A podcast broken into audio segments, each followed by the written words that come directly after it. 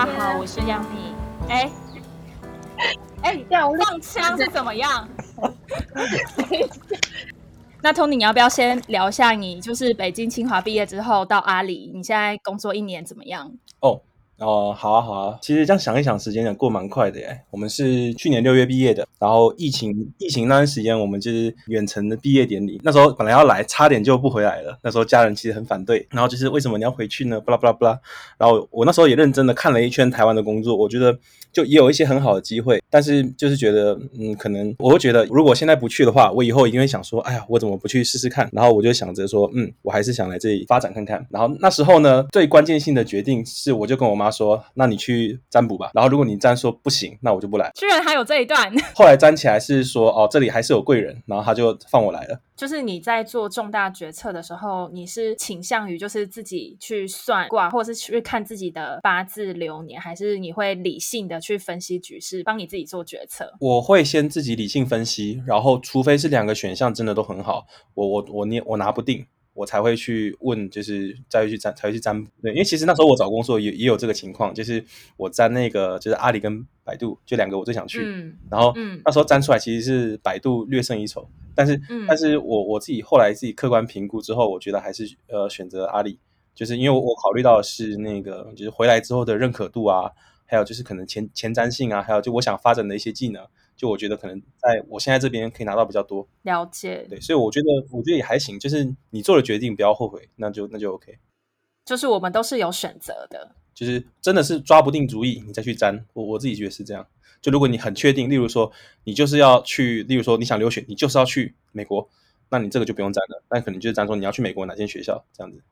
我我觉得学风水跟那个命卦，另外一个很重要的理由，我觉得是增加那个那个聊天的话题。啊，怎么说？因为这个东西其实我觉得不只是就是男生女生，就很多大老板他们其实也很信这个东西。就特别是特别是风水，如果你能讲出一些东西的话，我靠，老板会咋就爱死你，就是会缠着你问。我觉得这个也是一个蛮有意思，就你会有一个不一样的点。对啊，你在阿里用过吗？嗯，阿里哦，阿里还没用过啦，就是老板的房子在哪我还没看过，但应该是一个大 house。所以研究所 研究所的时候有用过吗？老板？嗯，嗯，就呃找房子的时候用，然后帮别人看的话，目前还没有，还没有，还没有用到，因为目前还还没有我自己去呃开公司啊，或是跟人家去接洽、啊。哎，那你觉得学校的宿舍风水怎么样？学校宿舍的风水吗，嗯，学校我觉得还还行吧，就是没有什么大坏的，play safe，对，play safe，对，但但我住一一楼啦，所以我我也没什么好讲的。就 是那你那时候住一楼，你会觉得光不够或什么？然后你有自己做一些补强吗？光不够啊，那那没办法啊，我我就我就整天泡实验室啊，我就不用待在宿舍了，所以我基本上不待宿舍。OK，对对，你你真的，而且你半夜都在实验室。对啊，就是就十二点一点才回去啊，早上九点九点以前要到实验室，所以基本上我在宿舍时间超级少。哦，就是住一楼的话，就是因为湿气比较重嘛，所以我有做一个事情，就是去铺那个巧拼，就地上再铺一层，然后所以所以我等于是又稍微架高了一下，就是那个湿气对我的影响是比较小的。哦，所以这个也是一个方法。对，然后包括说你也可以去买个除湿机啊，然后就是可以让你的就整个的湿湿度是在一个你比较 OK 的情况。OK OK，你知道，就是很多科学家到后来，他们都就是做科学课，做到后来都去就是改信宗教了，就是越做越玄。就是有一个例子，就是那个以前量子力学，就是人家在观测说那个光到底是波还是粒子，他们就做做实验，然后发现我、靠，这个太恐怖了，就是你不观测它的时候，它在那个那个上面打出来显示它是一个那个波，但是如果你去观测它的时候呢，它要塌陷成了一个粒子，就就你就就很奇怪，嗯就是居然有就是你看或不看，然后会影响它特性的这种情况出现，就是物理学上的第一次灵异事件。然后就就那一次之后，很多那个科学家就哇就觉得这个东西已经超过他的认认知范围了，就有点像是我科学的这种可重复性或者什么被被被推翻了。所以我觉得这种东西有时候可能这种呃命卦占卜也有有可能确实也是就是呃就是目前我们还无法理解的一个东西。对，我觉得是有可能。对，因为像那个李世成教授的团队，他们有在做一个研究，就是他们让就是呃学生，然后把他们的手，然后盖一层布，然后布下面放字，然后他们要用手去辨字，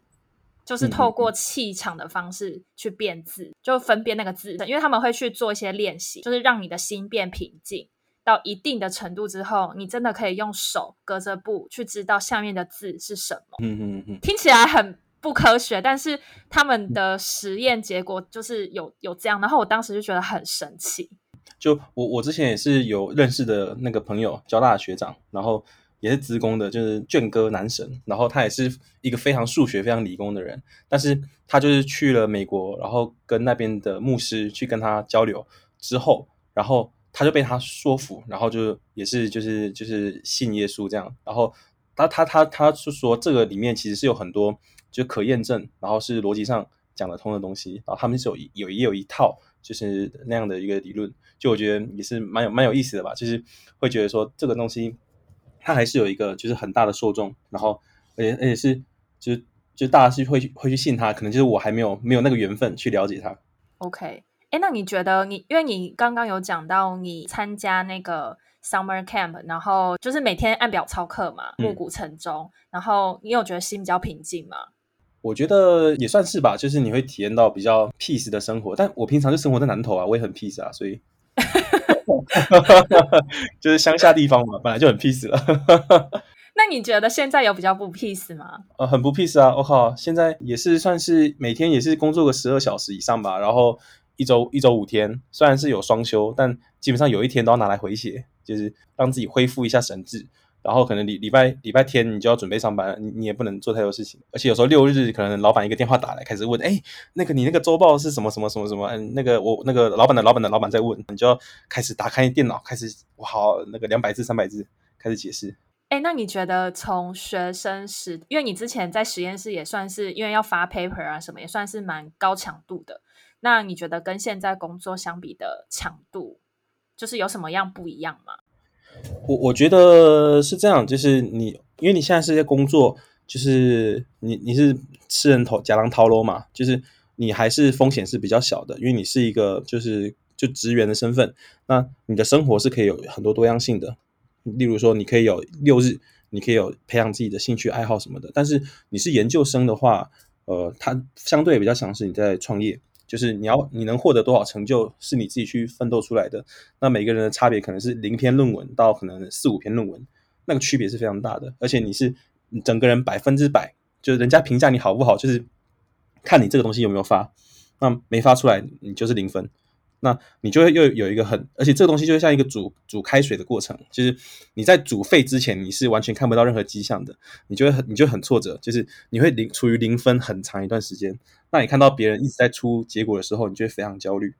了解，对，你会觉得说我好像做了很多努力，而且研究百分之九十九的时候都是在失败的，你就你就会疯狂失败，然后一直没有一个 positive 的 reward。就如果你是工作的话，你可能每周有一些小目标啊，你只要完成了啊。就会可能人家会鼓励你啊或什么，但做研究没有，你可能就做进度、做做规划、去调研什么，然后做实验，然后做出来实验还还一直还一直失败，那那这个就很挫折。那你那个时候是怎么样度过的？哇，那个时候那个时候就是你要去找让你可以得到就是正向 reward 的东西，那就是 人家他讲说，就是当你开始培养你的第二爱好的时候，就是恭喜你，你是在读真的研究生了。就是例如说压力很大，像。像我的话，我是就是去运运动健身，因为我觉得说，就是脑袋累了一天了，没有进展，至少身体有一些进展。像像呃，你知道那个什么 D 三点 JS 吗？哦，我知道 visualization 的那个东西也是某个研究生他在做他在做研究的时候很痛苦，他在他在他业余时间去把它搞出来这个东西，这这是他的 side project。真假？是的，是的。然后呃，像那个什么呃，像我师姐啊，她就是因为。做研究真的很累，所以他就是去练弹钢琴啊，或者是那种学园艺啊这种，或就是就是因为因为实在太痛苦了，做一件事情长期没有产出，就你还没看到论文发表的那一刻的话，之前的东西你会觉得哦，好像看不到尽头，就跟创业有点像，就你一直在烧钱，一直烧钱，你看不到就是就是转正的可能，或是转正的还没还时间还没到，对，那那你可能就会。哦，就是想做别的事情，可能你会更有更有成就感。例如说，参加很多发布会啊，参加很多什么很多新闻啊，什么就觉得哎，你好像很厉害、很牛逼什么。可是，但是可能你的那个主要的 revenue 一直都还没起来，就可能会有这个问题。对，是的。那这样想起来，我可能我研究生好像你好，你你不是咖啡厅吗？对啦，我是咖啡厅，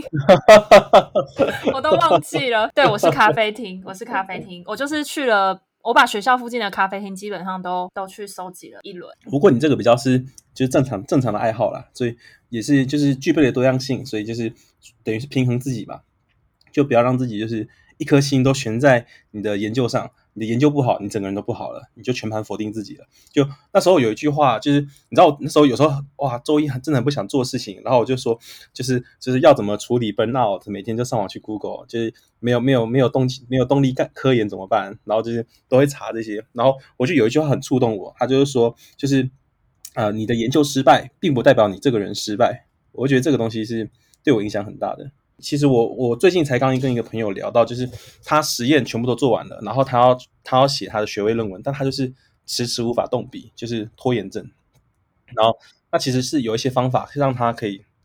更容易的，就是开始写文章。就是例如说，你先去把你把你的那个那个提纲写出来啊，把整篇论文拆成小东小部分的东西啊，每部分的东西大概写什么东西，你可以想一下，然后规划一下你的工时啊，然后。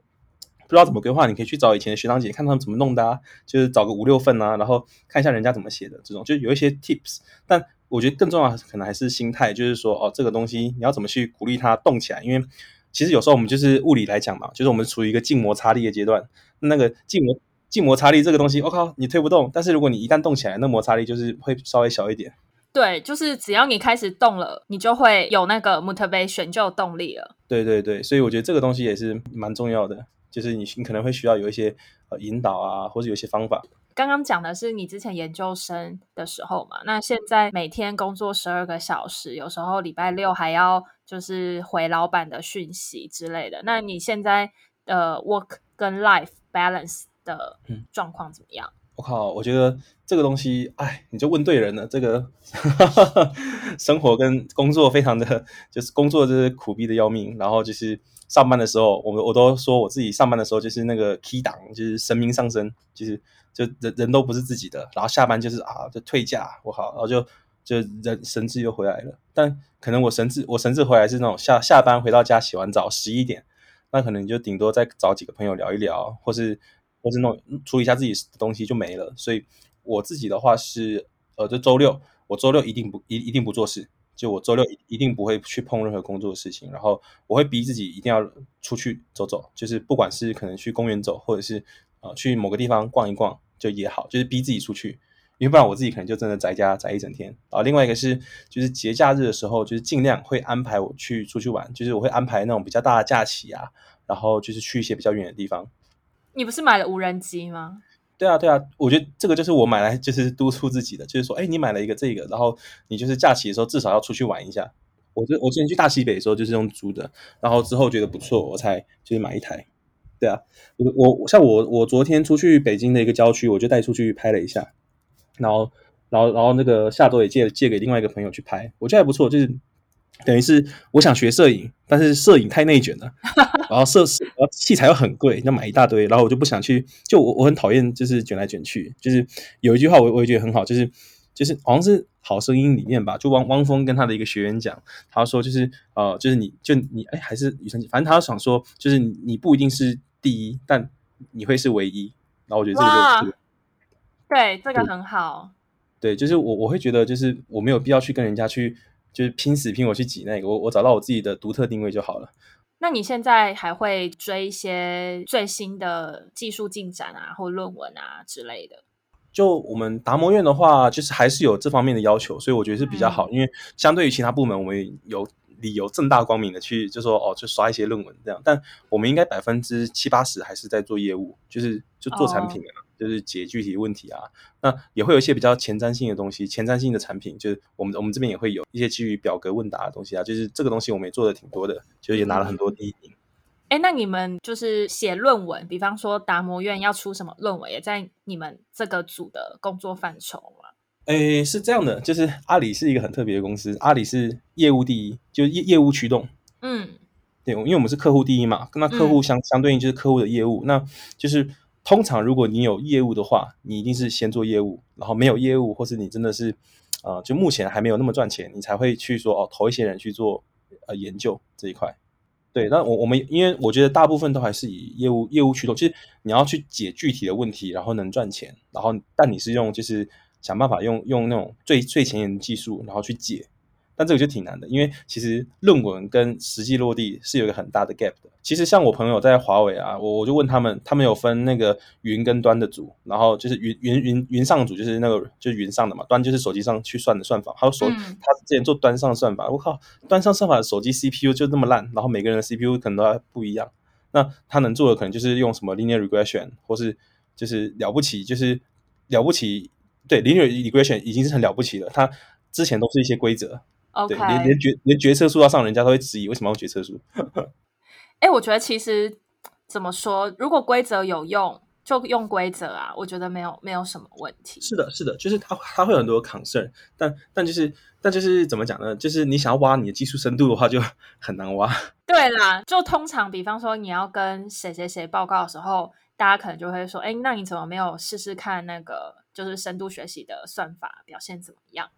嗯哼哼，但我觉得这个东西，呃，另外就你可以培养你的业务 sense 嘛，就是说这类问题怎么去定义，然后怎么去优化，然后你有什么手段，然后判断条件，例如说这个为什么这个场景适合用规则，为什么这场景适合用什么，例如说决策树啊、S V 啊，然后或是你要上一个就是用 G D P P 模型这种，嗯，或者是数据量多少算是 O K 的，那我们是不是要对数据去打个打个分，你的分到多少，我们才可以给你保证效果是九十以上。